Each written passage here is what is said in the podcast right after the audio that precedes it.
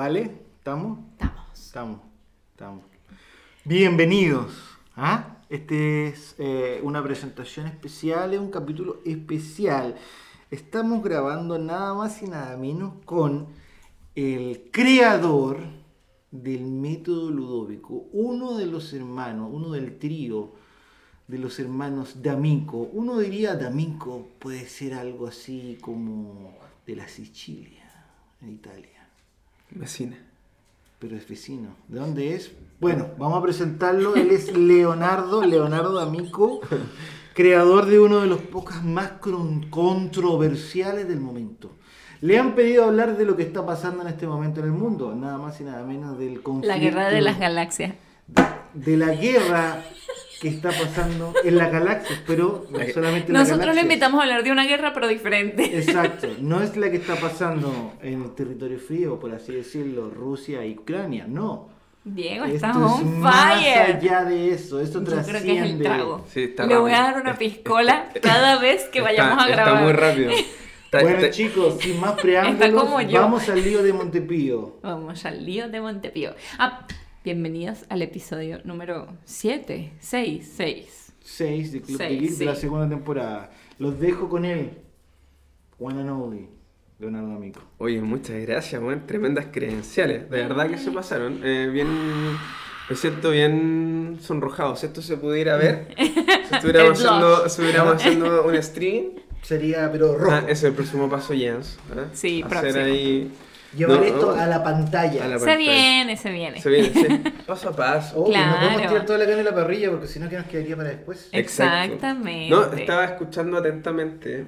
Estáis bien rápido, weón. Bueno, pero hay que ponerse a tono, ¿no? Bien rápido, el contexto y todo, acontecer eh, Todo, global. lo dio todo. Muy bien. Todo- Eso sería, eso Ya no da más. Sería mi participación. Chao. Gracias. A No, pues está bien, está bien, no, está perfecto.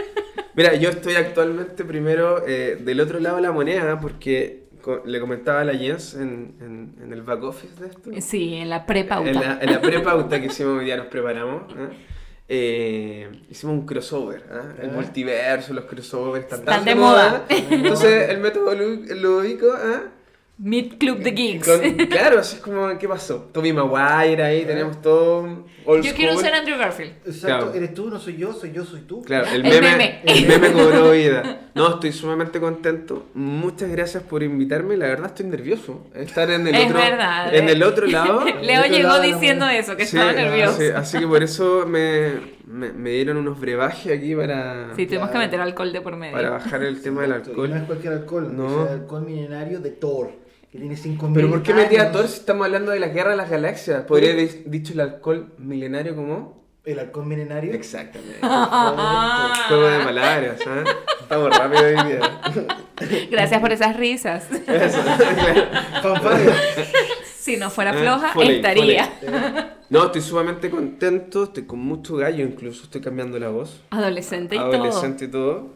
Y nada, feliz de, de estar en los micrófonos de ustedes, así que démosle, démosle. Démosle, Let's go, démosle. let's rock on. Y para pasar a lo siguiente, me gustaría que Jens, Esa soy yo.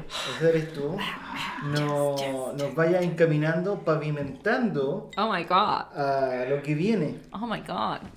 Este, no, bueno, como lo dijimos al principio, invitamos a Leo a hablar de la guerra, pero no la actual, sino la de las galaxias. Sí, no, eh, Una tenemos- mucho más entretenida y sí, menos grave. sí, sí. Exacto.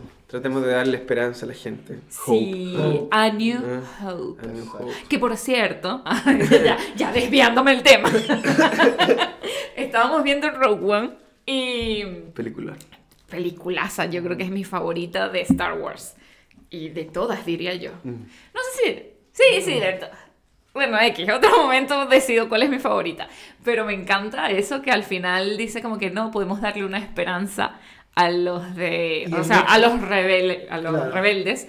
Y después como que corta y ahí es donde empieza A New Hope. Eh, Lo, lo que, lo que me pasa con, con Rogue One, que de esto lo conversamos tiempo atrás, es que tiene una narrativa que, a ver, sale un poco de, de la estructura conocida de escuela de George Lucas. Que había una forma, había una fórmula, Claro, sí, sí, sí. y que Rogue One te sitúa en donde, incluso lo conversamos, se muere hasta el gato. Uy, Claro, sí. sí, es verdad. Entonces, bajo esa lógica, ¿qué mejor premisa que los rebeldes sufran for real? Porque siempre incluso uno tiraba, Sí. tiraba la talla y decía, oye, los Stone Troopers disparan mal, eh, ¿cómo pueden ver así? Eh, Exacto. no son ni siquiera siniestros. Entonces, como que- Parecen adornos de arbolito de Navidad. que incluso, incluso eh, si, si nos trasladamos al 77, que fue cuando fue el año de estreno de, de- de Star Wars, de New Hope, claro, Darth Vader tenía presencia. Demasiado. La voz de nuestro queridísimo, ¿cómo se llama? James Eh, Earl eh, James Jones. Earl Jones. Eh, era tan característica, pero a su vez también te, te situaba en un terreno nunca antes como escuchado. Claro. No visto, escuchado.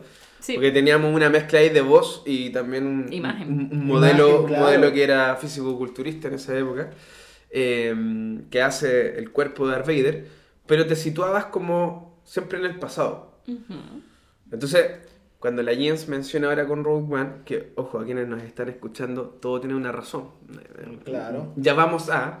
eh, Rogue One te, te sitúa en un contexto histórico bélico, porque es una película bélica, Sí. 100%. Demasiado. Sí, sí. Que a diferencia de la saga, que estaba el drama griego, poco menos, de- de, exacto. de alguna forma, eh, Rogue One te dice el tema de la lucha personal, pero a su vez también de la esencia misma del rebelde. Exacto. De cómo uno o dos rebeldes ante el imperio, si tuviéramos que cuantificarlo, era. Huevón, me estáis hueveando. O sea, es imposible hacer lo que vamos a hacer. Es Es como- es- vamos a morir. Es como la analogía de, de, de, de- de- no, no me acuerdo cómo se llama el personaje, con Goliat. David. De David. Y Goliat. O sea, Con Goliat, sí. sí, me, me acordé de Goliat. Está bien, David. está bien. Pero, sí, es eso. Pero, pero tiene que ver con eso. Entonces, al ver Rogue One, que genera de alguna forma, puta, Darth Vader desatado, el imperio desatado, Sí, los mismos rebeldes tienen su lado oscuro. claro. Claro. O sea- con, con Andor. Diego, Diego Luna, ¿no? Exacto, Digo, Cassian Andor. Eh, Diego Luna... Yo, ¿qué Diego? No, no. pero es que- ¿Estuviste en Star que- Aquí tenemos a Diego, sí. Diego. La versión chilena. Exactamente, pero Diego Luna, en, en su interpretación de este tremendo personaje, este tremendo espía, le- Es súper dark es mal- súper y dark. malévolo. Entonces al final, igual tú dices, chucha, estoy viendo algo oscuro. Claro. Y Road One es lo que más rescato es eso, o sea, Es el yin y el yang. Mm. Hay oscuridad dentro totalmente. de la entonces, luz y luz dentro de la y ese oscuridad. vínculo del cual tú hablabas con A New Hope, que termina una película y parte la otra, Exacto. que eso es lo que... Es que le comentaba a Diego, me acuerdo cuando estaba en el El cine aire, te falta. y al final cuando tú dices, ya va, pero yo he visto esta escena, yo he visto esto, yo he visto que, que- y, y es como que te falta, que le decía a Diego, lo puedo comparar perfectamente con Spider-Man No Way Home cuando Totalmente. aparecen los Claro. otros dos Spider-Man. Bueno, es que el gas en el cine de, de, no lo puedo creer que es esto. Y- Exactamente. Y, muy fuerte porque en aquel momento no había un leak de lo que podría significar la película, o sea, era una sorpresa real. De hecho, tiene una lógica que tiene que ver con, con eso. Porque, bueno, no sé si es un, a lo mejor esto lo sabe toda la gente, pero Road One se construye a raíz de un diálogo de un minuto de otra película. No, mira, no Perfecto, sabía mira. eso. Sí, resulta que... Dato geek. Dato geek, claro. Resulta que transcurre New Hope, Ujú. ¿cierto? Y tenemos a este actor barbón eh, que dice, bueno, eh, hay una, los planos de la estrella de la muerte tienen una Ajá. bifia y la weá, bla, bla.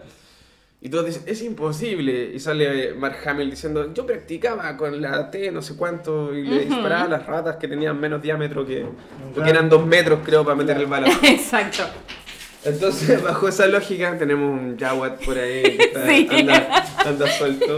Un Jaguar Toy. Un Jaguar, anda un Jaguar por ahí. Es- Entonces, de esos diálogos, como que puede sonar muy del momento, cuando llegamos pasado el Imperio Contraataca y Ujú. está la segunda estrella de la muerte, Exacto. no recuerdo el nombre del personaje, pero es la misma que aparece en Road One, esta como mujer que era una generalísima, que era muy pasiva, era muy así con las túnicas. Ok, creo que ya sé cuál es. No recuerdo el nombre. No, ya yo- yo lo, tampoco. lo vamos a dejar ahí. Pero en El regreso del Jedi hay una mención de cuántas vidas costaron.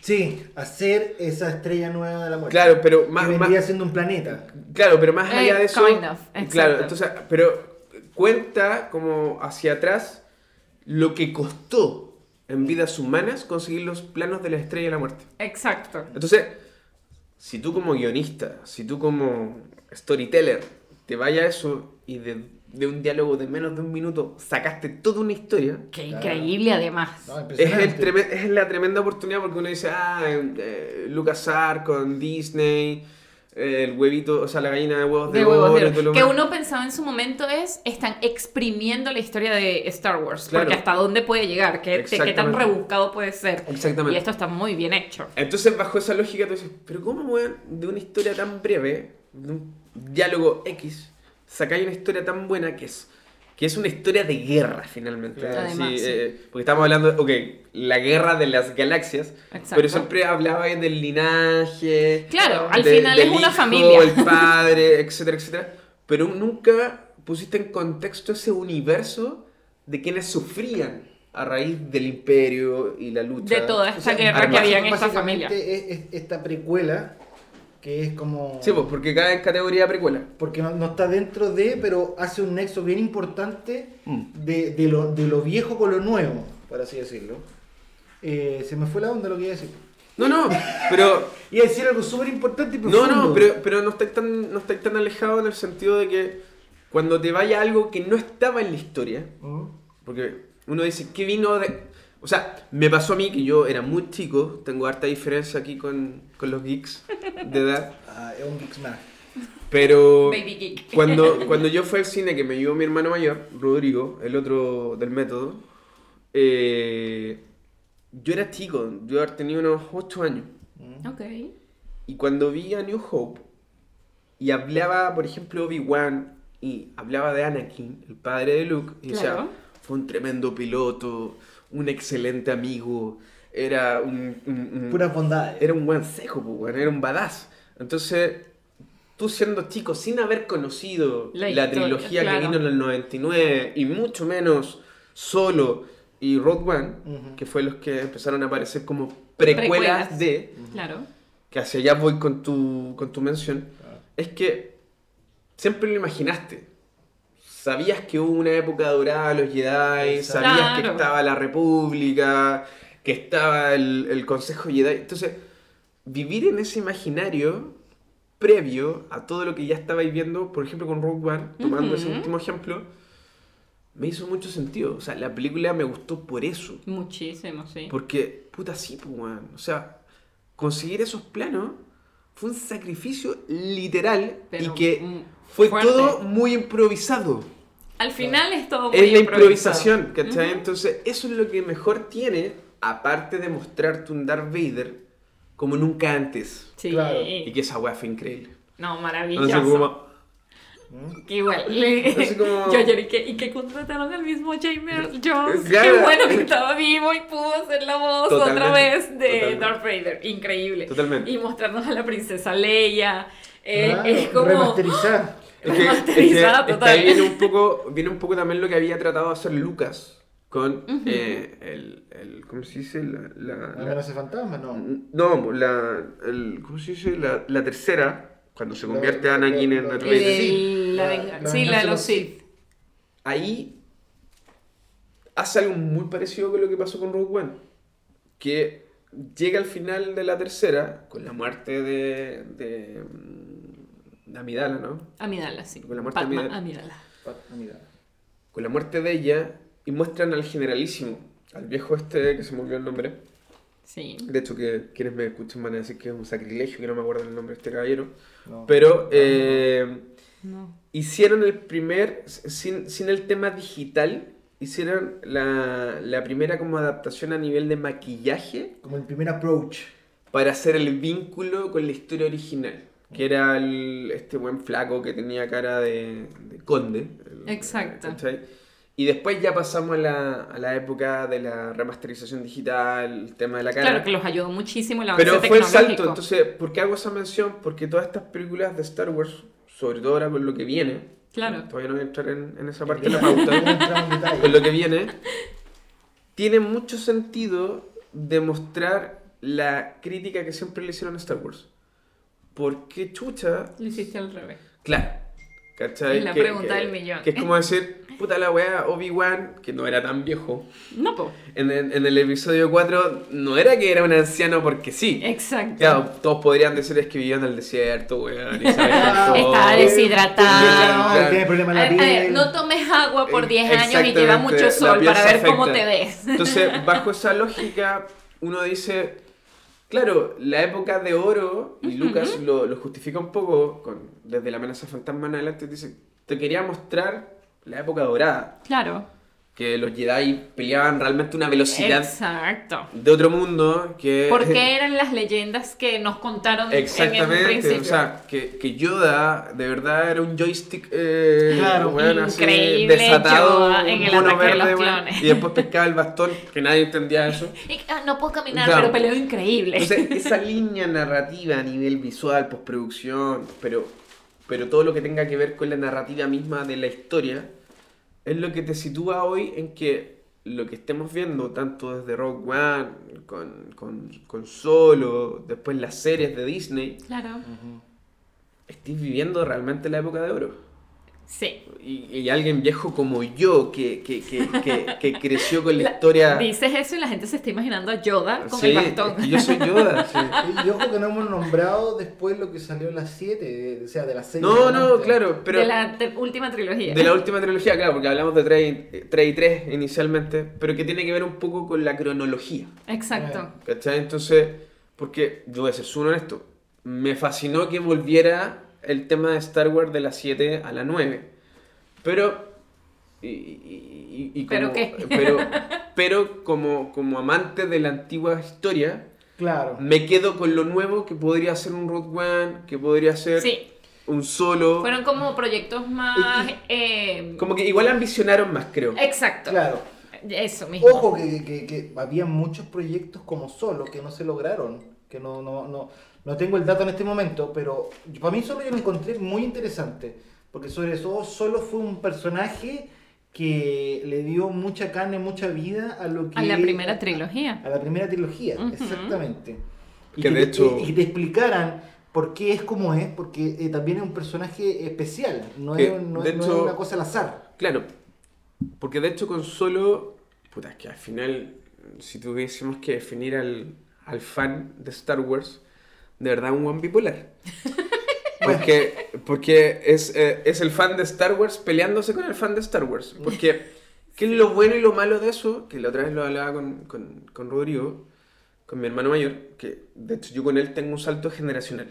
Claro. Porque son- casi son 10 años de diferencia. Ujú. Y yo le mencionaba, le decía, ¿a ti te gustó de las 7 a la 9? Me dijo, la encontré entretenida, Ujú. etcétera, etcétera, pero no me voló la cabeza, Exacto. que fue un poco lo que me pasó a mí. No obstante, yo habiendo conocido del episodio 4 al 6, niño, Claro. experiencia cine, y no teníamos unos efectos como los de hoy día, Es que ya. pero pegándome el salto de mi niñez a mi preadolescencia o adolescencia en el 99, Claro. Fue lo que también le pasó a mis sobrinas con del 7 al 9. Entonces, Claro. yo digo, esto es transversal a nivel generacional. Entonces, por eso el fan de Star Wars es tan crítico con el fan de Star Wars. Exacto. Porque, weón, son visiones generacionales distintas con la misma historia. Perfecto. Entonces, bajo esa tónica, el hecho de ambicionar proyectos nuevos de Star Wars es porque, por ejemplo, a Ron Howard, que ahí hay un vínculo tremendo con la fuerza, porque la hija de Ron Howard Nuestra querida Bryce Dallas. Exactamente. Dirige episodios trascendentales del Mandalorian y del Howard. Y libro del de libro Boba de Boba Fett. que ya vamos a entrar ahí, pero en el fondo, puta, igual es heavy, Claro. como generacionalmente hablando. La fuerza tenéis nos la, la fuerza, tenéis la fuerza. A mí solo me encantó. Y creo que Sí, funcionó la fórmula para mí, Ujú. en el sentido que, puta, Han Solo es Han Solo. ¿te Y, es un personaje sumamente importante que no forma parte del linaje Skywalker. Exactamente. Exactamente. Pero no por eso tenéis que dejarlo fuera. Por eso, No, no, no. es forma- igual de importante. Pero por de. supuesto, por eso yo hablaba Y de... sobre todo en los episodios, sorry, pero sobre todo en los episodios venideros después del 6 en adelante. Sí, por supuesto. O sea, Ah, Donde, o sea, donde Mi querido eh, Han. el fruto de él, el fruto de básicamente con la ley. el fruto de él hace que todo en adelante siga Sí, o sea, sucediendo. es que por eso, por eso yo te decía que al final de cuentas, cuando tú empezáis como a experimentar, porque también hay que ponerse en los pies de la, de la producción. Claro. De, de- nuestra querida y amada eh, Kate. ¿Cuánto se llama la...? Ay.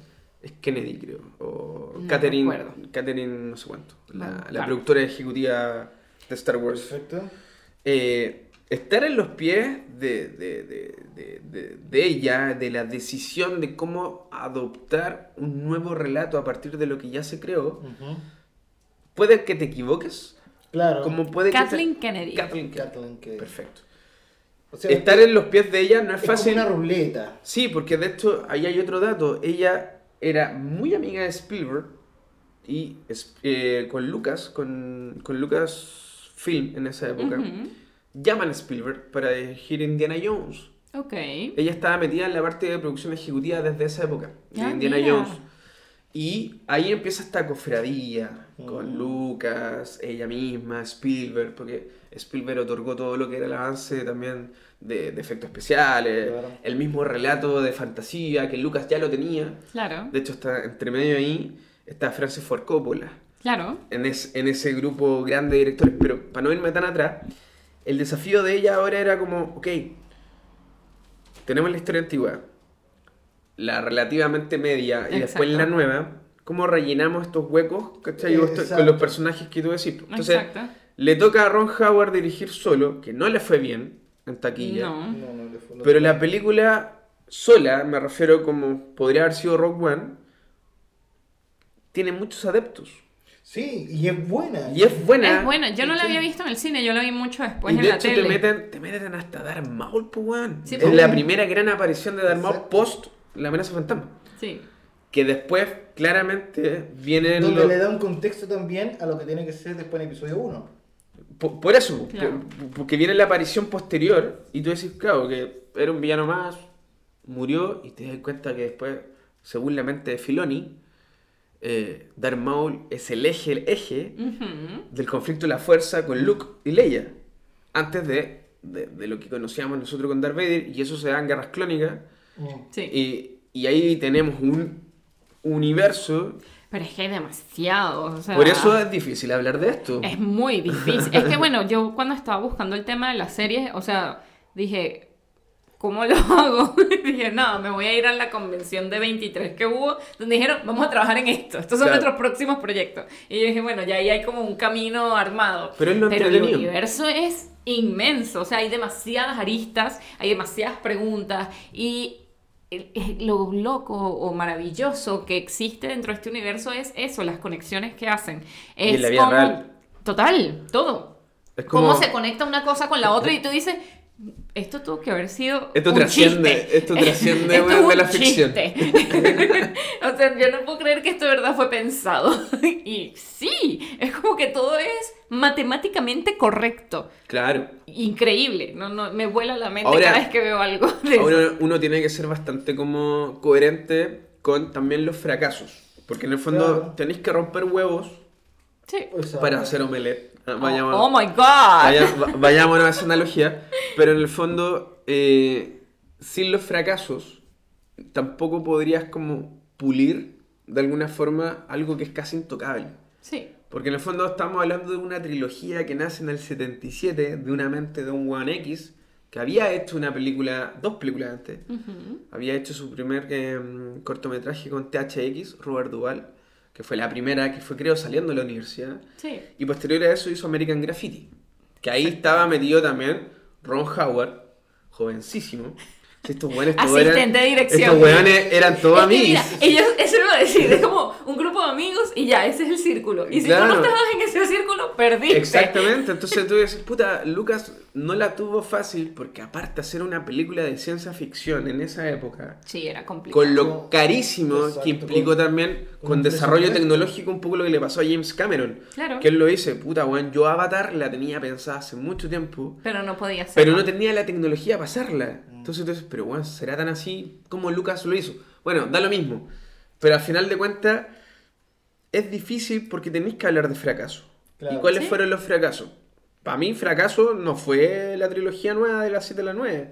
Pero creo que se malversó mucho el poder jugar con la fuerza y que de alguna forma tú dijeras, puta, alguien que no es de la sangre eh, Exacto, Skywalker, del linaje. del linaje, y, y por qué era tan rápida, y da lo mismo, weón, si la historia se tiene que contar igual. Exacto. Y sí, dale un final, eso sí. Dale un, un- cierre a la, a- a la Claro. historia de Anakin, ¿cachai? Es Exacto. historia. O sea, porque de hecho, A al la margen, familia a la familia- claro, al drama griego, porque en el fondo todos, ay, pero bueno, hay que hacer la serie de Darth Vader. Weón, la saga entera Es de es de Darth Vader, no me wey. Exacto. Entonces, al final de cuentas, yo creo que de los fracasos vienen estos procesos evolutivos que, digo, gracias a la fuerza, nos llega un, John, un, un Favreau y un Filoni.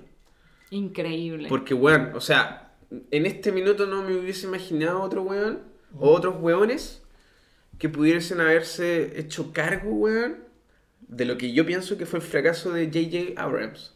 Sí. ¿Cachai?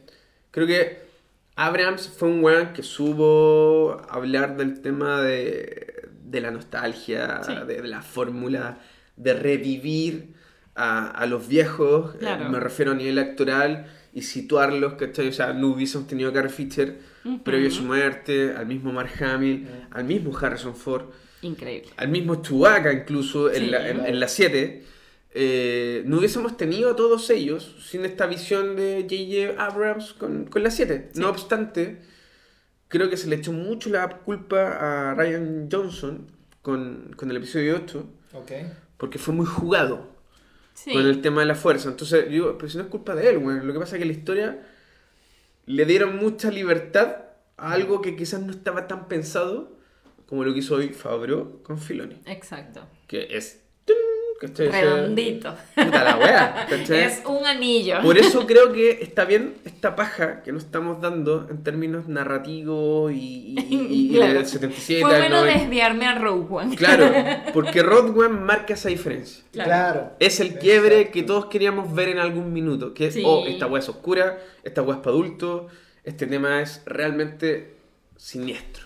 Así Y, es. y además te hace el nexo sobre todo a la gente que no es tan adepta pero lo sigue de una u otra forma en saber por qué de una u otra forma tiene la, la- la- la nueva esperanza de eh, donde viene con, con el tema de, lo- de, de los planos, donde usted sabe los planos por ejemplo, donde viene toda esta historia. Por eso te digo. Donde, termina, donde terminan con Darth Vader Sí, y- y porque el nacimiento de- podríamos- de, de- de- de dos, de dos críos Claro. y, y que tiene que ver esos dos críos si en otro lado ya están grandes. O sea, tiene, ti- ti- No, y que tienes igual- como 20, 30 años de, de- de diferencia de uno al otro. ¿Qué pasa ahí? Es que tenéis los saltos temporales. Porque eso Eh. iba a decir, para allá iba, que tu primera trilogía en cines empieza con eh, el clímax de la historia, Claro. Exactamente. que es, ya tenemos los planos para destruir la estrella de la muerte. Y es eso que tú dices, ajá, pero ¿cómo los conseguiste? Exacto, Eh, ¿Quién los consiguió? Dame contexto. ¿Cómo llegaron hasta eso? Ya, después te cuentan, porque ya cuando tú hablas del tema de los hijos y todo eso, eso te lo cuentan en la siguiente trilogía, que son el episodio 1, 2 y 3. Claro. Pero igual sigue la incógnita de, O sea, ok, de- ya, ya entiendo o sea, quién es ella, ya entiendo quién es este, sí. pero ¿cómo llegaste con los planos? Claro, o sea, Entonces, sí, perdonando a quienes nos escuchan, si nos ponemos más culiados. Bueno, si ustedes escuchan el método Ludovico, eh, es bien Esta va a ser la palabra tranquila, Claro. la palabra bonita. Eh, si nos ponemos más cabrón en ese sentido, o sea, si te vais a la amenaza fantasma y veí ese relato cuando, cuando Palpatine dice, vamos a seguir de cerca tu carrera, hijo, por Anakin, Claro. eh, eh, tenéis también la historia previa de eso. Exacto. Dar plagueos. ¿Cómo llegó el conde Doku, que era un Jedi, a Eh, convertirse ¿a dónde en un? Sith? Entonces, Exacto. si te ponís más cabrón, te podéis ir más atrás Más todavía. atrás, sí. Y ahí viene el vínculo con los juegos, con los caballeros de la antigua república, y hay un sinfín de cosas, pero yo creo que lo bonito de Star Wars es eso. O sea, Lucas creó algo de verdad que fue como, si tuviéramos que posicionarlo de alguna forma, la caja Pandora. Exacto. Pero cuando, y aquí viene la pelea de siempre, o universo expandido o canon, Claro. que es la pelea constante, ¿cierto? Entonces, yo digo, da lo mismo. Que sigan trayendo Que material y yo quiero tener contenido. 70 años y seguir y que sigan saliendo weas de Star Wars. Entonces, que, que yo lo comparo mucho con el mundo de Harry Potter. exacto. Eh, sale animales fantásticos y yo digo, esta mujer todavía tiene el poder de que ya yo soy una persona adulta y me emociono como la Jensley de 9 años que fue a ver Harry Potter y la piedra filosofal al cine. Entonces, que esta gente tenga el poder de hacerlo a pesar de que uno siga creciendo, maravilloso. Yo quiero tener igual 80 años Es que por eso y seguir digo- viendo cosas de Star Wars de estreno Pero- y emocionada. Y agarrándome de- agarrándonos de eso, por ejemplo, eh, Mandalo- Mandalorian, cuando salió Mandalorian la gente flipó, estaba vuelta loca, o sea, Claro. Pero igual fue una, fue una jugada fue ¿Y una jugada arriesgadísima. Súper arriesgada, porque- porque Mandalorian, eh, o Mandalorian, como tú lo queráis llamar, eh, está como dentro de todo este universo Expandido. expandido, pero está como al lado. No O sé sea, de, de hecho, O sea, ti- tiene que ver, tiene que ver sobre todo la guerra de los clones, que es como donde, donde está como, Luego como de- más presente, después viene todo lo demás, donde, donde episodio creo que es 5, ¿Mm? donde, donde se va al hoyo, donde se lo comen. Ah, Ah, ya tú no estás hay hablando de la seis. saga. En, el regreso al Jedi cuando Boba Fett caga. Cuando Boba Fett Exacto. caga. Que, que, que supuestamente cagó. Supuestamente. Claro, o sea, Después porque eso, pero- que no. por eso, por eso es que, es que es bien importante lo que dice el Diego en ese sentido, porque, a ver, el Mandaloriano fue una, fue una apuesta arriesgada Sí. a raíz de la misma conversa que, que teníamos recién. Que yo creo que hay que salirse un poco y, ir- y irse al libro de la selva Ok. o a eh, Zazura. Ok. Ajá. De- hay que irse a ese, a ese espacio porque Fabro fue un weón que partió tomando una ciencia ficción que a la fecha nadie podía desarrollar. Ok. como alternativa, Entonces, claro, porque, por, ejemplo, teníamos, tengo que hacer esto, pero teníamos a Jumanji, Exacto. que, que fue ya un juego de mesa, ciencia ficción, de personajes vía real y todo lo demás. Sazura es como una secuela de Sí. Jumanji y la toma Fabro, un weón en ese minuto que solamente había aparecido En Friends. Un weón que era, tenía mucha plata, ¿cierto? Que ahora tampoco es muy distinto Exacto. ahora a, a cómo está. Pero ahí hay un desarrollo como dirección, director, que viene un poco también con la apuesta de Marvel, cuando toma Exacto. Iron Man, Iron Man, que fue el- él generó la fase 1 de Marvel, De Marvel, sí. con hacer Iron Man y más encima revivir a Robert Downey Jr. en términos Traer actorales. social, exacto. Es un weón, Favreau para mí tiene fondo. todo el respeto del mundo. Y que me encanta que además tenga ese personaje dentro del universo de Marvel porque es como, Es gracias a ti tenemos todo. Y por Todo, eso, por, e- todo. por eso digo que, ¿por qué me fui tan atrás? Porque el- la cronología de la evolución eh, de, de director de Favreau tuvo que ver siempre con desafíos a nivel de dirección. Claro. ¿Cachai? Entonces pasa que después llega el libro de la selva, Ok. que esa weá fue, fue como lo que hizo Lucas en su minuto con pura pantalla azul, ¿cachai? Ahora pantalla verde. Claro. Pero te contó una historia conocida, pero te la, te la acercó a tal manera que el buen logró, difícilmente hablando, plasmar lo que el libro hacía. No te contó una historia tan distinta, a eso quería llegar. Claro. Entonces, puta, ya tenemos todos estos procesos evolutivos a nivel de dirección y llega Star Wars. Y tenemos a Favreau, dice, ya, bueno, habla con la Caitlyn Kennedy Exacto. y le dice, weón, dame un proyecto. Y la buena le dice, ya, weón, hazte cargo y créate un personaje. Pero weón dice, ya, pero no, no me voy a morir solo. Por supuesto. y llama a un genio para mí, que es Filoni. ok. Claro. ¿Cachai? Y Filoni dice, démosle. Y crean este, este, este personaje increíble que aparte Pedrito Pascal, weón, o sea, el casting, weón, para mí no podría haber sido mejor. un chilenito, weón, Además que me encanta la Ah. historia que él cuenta. Que Cuando lo llamaron. En Disney Plus, que cuando lo llamaron y él que, ah, sí, me encantaría estar en el ¿Qué- universo. qué robot- Y que, qué robot ¿Y qué robot voy a hacer? Y no, ¿Quién weón. va a ser el protagonista? Y que tú vas a ser el tú. protagonista. Eso Entonces- me encanta. Yo creo que ahí viene un poco el aprendizaje de los fracasos. De decir, filo, tirémonos a la piscina. Tenéis dos coescritores notables. Y a nivel de dirección tenía un Favreau sólido. Entonces, Filoni, que nos trajo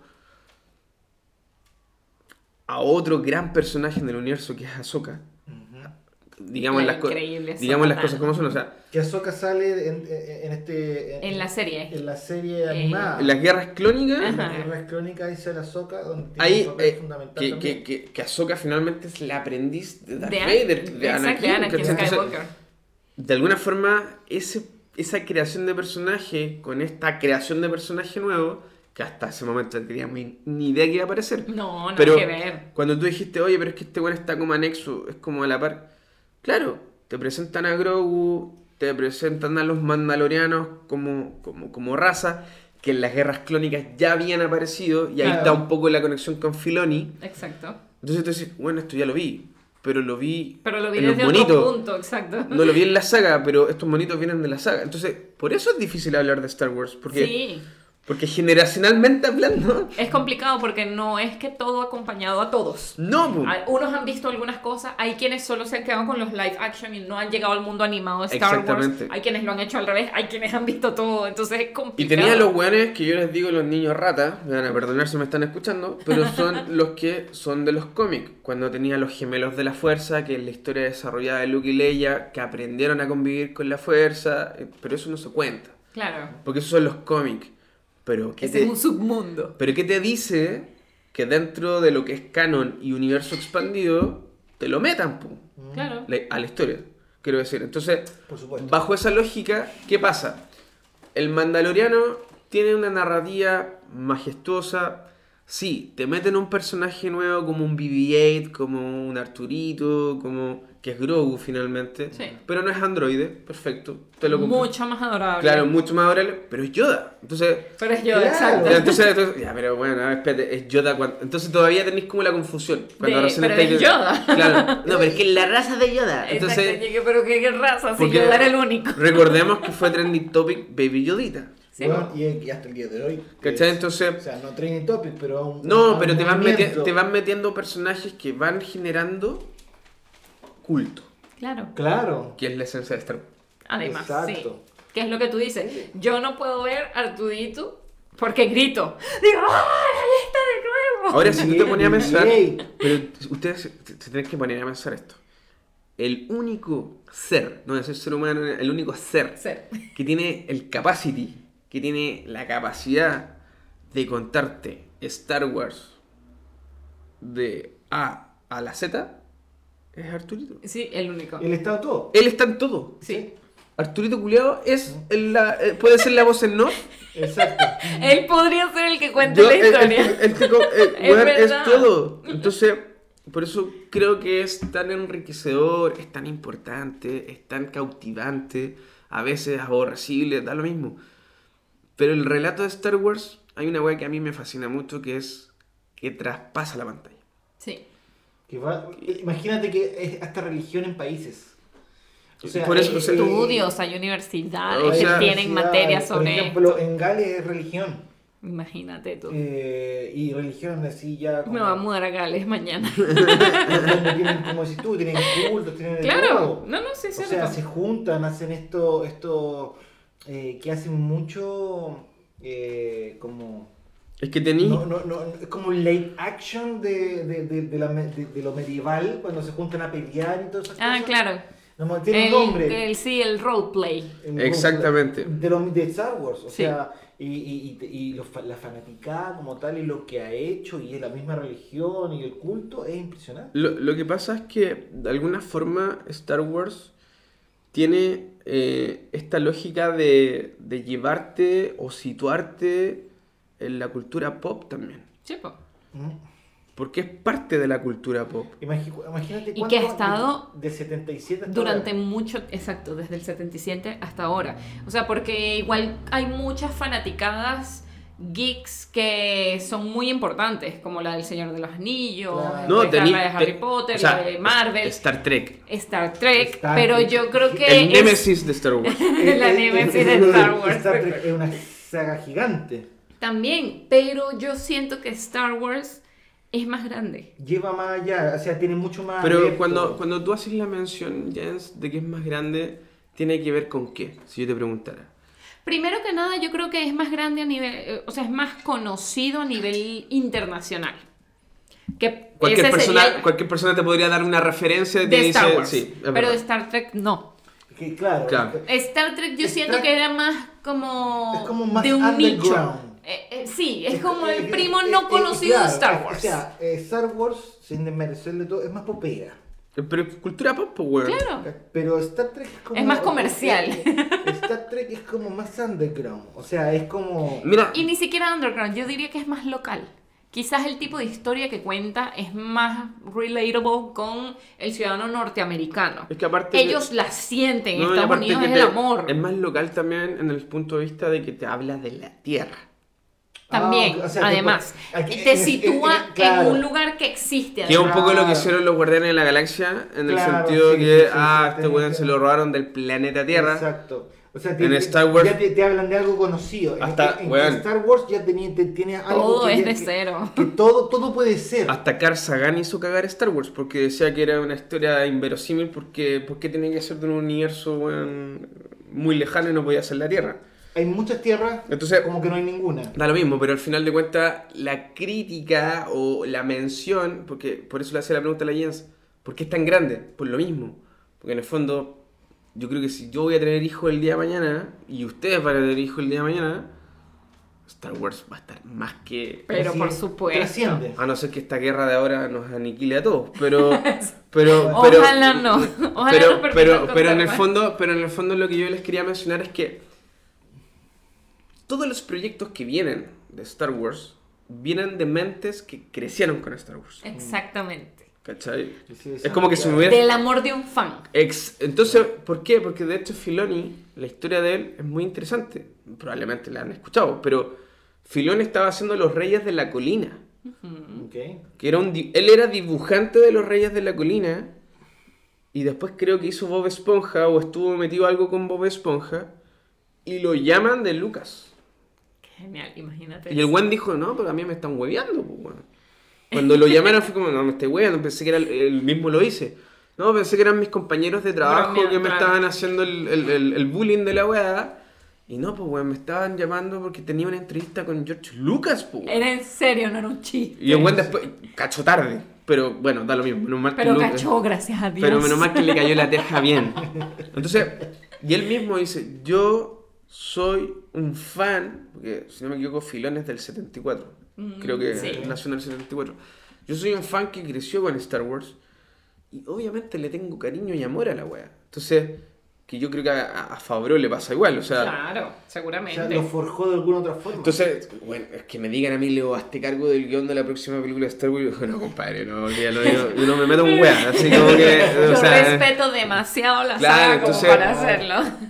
eso tiene una trascendencia que yo encuentro que es vital para todo lo que viene, que según entiendo, ahora terminó el libro de Fett y viene La siguiente es Obi-Wan. ahora en septiembre, si no Eh, me no, equivoco. mayo. 25 de mayo comienza 25, Obi-Wan. 25 de mayo, y tú cachai ese dato, ¿no? Porque es el 25 de mayo y no el 4 de mayo. May the Force be with you. No sé, porque es el 25 en el 4, a ver. El 25 es la fecha oficial de estreno de Star Wars. Ah. No lo quisieron vincular directamente con el May the 4th. May the 4th. Be with you. Entonces dijeron, no, vamos a tirar esta weá en la fecha. En el aniversario. Vamos a hacer el aniversario como corresponde. Que eso es lo otro que tiene Star Wars. O sea, aparte de decirte que el 4 de mayo es May the Force be with you, ¿cachai? Fourth, en realidad. Exacto. Eh, hagamos el aniversario de la weá del lanzamiento original. Es Claro. como que, puta, dale, pues, Es, weón, co- o sea. es- es como cuando hacía estas remasterizaciones, o sea, no, no son remasterizaciones de muchos años, es como Es lo mismo, entonces. Y qué mejor de volver con Obi-Wan.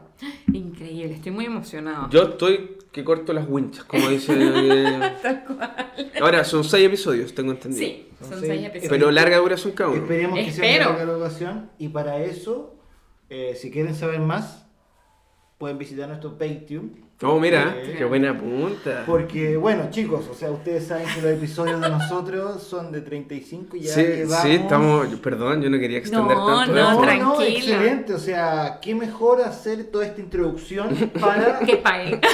llegar a... Tendríamos que editar esa porque no, no podemos ser tan así. ¿Qué? ¿Que paguen? Que paguen. Pero lo Ay, puedes Dieguito, cortar. pero si es verdad que paguen, no paguen. Money, money, money. Un solo tiraje, chicos. Así que muchas gracias por escucharnos. Si les gusta, pueden meterse a nuestro Patreon. Tenemos tres opciones.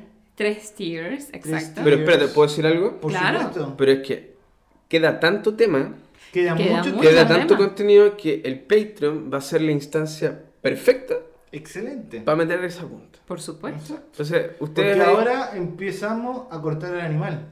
Ahora estamos guachando al animal. Es ahora verdad. viene. Me encanta su analogía. Sí. Y si Eh, quieren saber de lo que viene. Si Pero saber animal que tiene Dieguito. Veganas. Sí, mi amor, si me está escuchando, no me junto muy seguido con ella. Los veo una vez al año. Así que nada, chicos, bueno, eh, ya, saben, ya saben de lo que estamos hablando, saben de lo que se viene también en el Patreon.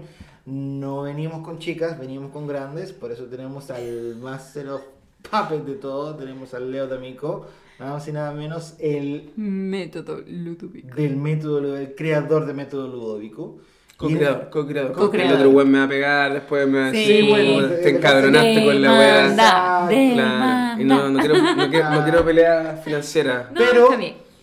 Tendremos también al dúo D'Amico. en Esperemos, algún momento. esperemos, sí. Ojo, que puede ser aquí o puede ser con ellos, podemos estar con ellos también. Podríamos hacer el método Ludovico, un crossfade también ahí. Exacto. Pero bueno, ya saben, compartan Comenten, y denle like. ¿no? Denle like, todo. Denle todo, like. por favor, todo. Sí, Y oye, yo, yo, quiero, yo quiero tomarme las últimas palabras de estos últimos minutos. Adelante. Está muy bueno el tema. Busquen, se viene en mayo, septiembre también. Creo que septiembre. sí. Eh, vienen varios temas ahí. Eh, O sea, va a, a terminar el año con, con Star Wars. Ese es un tema. Sí. Así que métanse a Patreon. Oh my God. Ah, por favor. Afíliense, Bu- una se- de las- suscríbanse ahí. eh, ¿Cuánto es la Hay membresía? tres. Pueden ¿Sí? pagar uno de 3 dólares, uno de 5 y, uno de 7. De 7. Ah, no llegamos a los 10 todavía. No, Ya, estamos de a piola. No, mira, Piola. somos conscientes, sabemos, les Perfecto. vamos a dar todo el material y ya, obviamente dependiendo de lo que uno se suscriba es más Excelente. material. Perfecto. Pero ahora espérennos y suscríbanse. Eso. Muchas gracias. ¿eh? Y seguimos, pero en Patreon.